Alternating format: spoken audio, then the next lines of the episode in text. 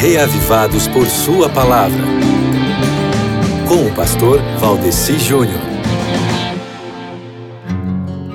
Muito bem, estamos aqui mais uma vez para meditarmos em um capítulo da Bíblia, hoje no capítulo 5 do primeiro livro das Crônicas, que é o capítulo escolhido pelo projeto Reavivados por Sua Palavra para o dia de hoje, né?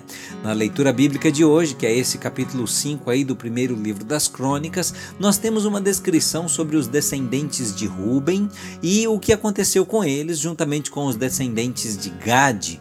E eu destaco aqui dessa leitura, amigo ouvinte, pelo menos três lições bíblicas, dentre as tantas outras lições que você mesmo pode tirar também, fazendo a sua própria leitura da Bíblia. E essas três lições da Bíblia eu quero destacar e mencioná-las aqui para você, ok? A primeira lição clara que nós vemos aí é a de que nossas escolhas determinam tanto o nosso destino quanto o destino dos nossos descendentes, ou pelo menos influencia o destino dos nossos descendentes.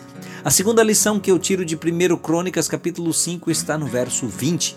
Aqui menciona um sucesso claro que um grupo de pessoas teve porque eles clamaram a Deus e o Senhor lhes deu ouvidos. Tenha o hábito de depender sempre do Senhor, ele lhe ouvirá, ele lhe dará o sucesso segundo os critérios dele, que é o melhor.